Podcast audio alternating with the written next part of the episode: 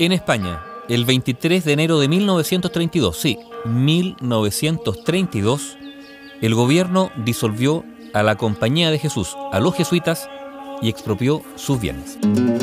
Eso ocurrió durante la denominada Segunda República Española, que fue el régimen democrático que existió en España entre el 14 de abril de 1931, en sustitución de la monarquía de Alfonso XIII, y el 1 de abril de 1939, fecha del fin de la guerra civil que dio paso a la dictadura de Francisco Franco. Fue la Segunda República un régimen en el que existieron tres gobiernos, todos de signo izquierdista. ¿Qué pasó? Apenas se proclamó esa Segunda República, los jesuitas dijeron sentirse perseguidos. La Compañía de Jesús ya había sufrido varias expulsiones y disoluciones en la historia de España. La más conocida fue la expulsión con el decreto de abril de 1767 firmado por Carlos III y que tuvo repercusiones, por lo tanto, en todas las colonias españolas, incluido Chile. El Papa después disolvería la compañía en 1773.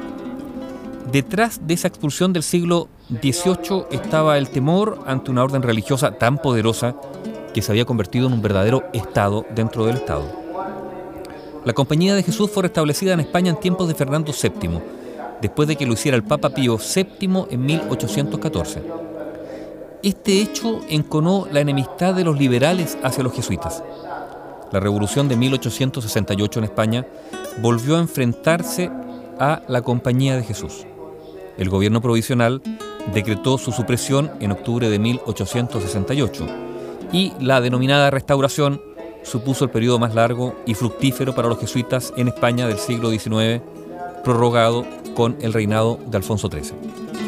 Por lo tanto, la historia de las expulsiones de los jesuitas en la época contemporánea debe enmarcarse en el conflicto entre el laicismo y también el anticlericalismo y la defensa de la vinculación de la religión con el Estado promovida por los sectores más conservadores. Ese conflicto culminaría en la Segunda República Española. Durante esa Segunda República, un punto culminante fue la aprobación del artículo 26 de la Constitución, que declaraba disueltas aquellas órdenes religiosas que impusieran, además de los tres votos canónicos, otro especial de obediencia a una autoridad distinta de la legítima del Estado, en este caso, el Papa. Ahora, ese artículo suponía que las órdenes religiosas que no lo cumplieran iban a sufrir la nacionalización de sus bienes que iban a ser dedicados a fines benéficos y docentes. Era evidente, por otro lado, que ese punto de la Constitución española afectaba directamente a los jesuitas por justamente su voto de obediencia al Papa. Los republicanos y los socialistas consideraban que la Compañía de Jesús era uno de los puntales más activos del poder de la Iglesia, especialmente en materia educativa, y consideraban esa actividad como proselitismo. Pero a esto, a la Constitución, se agregó un discurso famoso de Manuel Azaña, el presidente del Consejo de Ministros y presidente de la Segunda República, quien el 13 de octubre de 1931 declaró que España ha dejado de ser católica, dijo.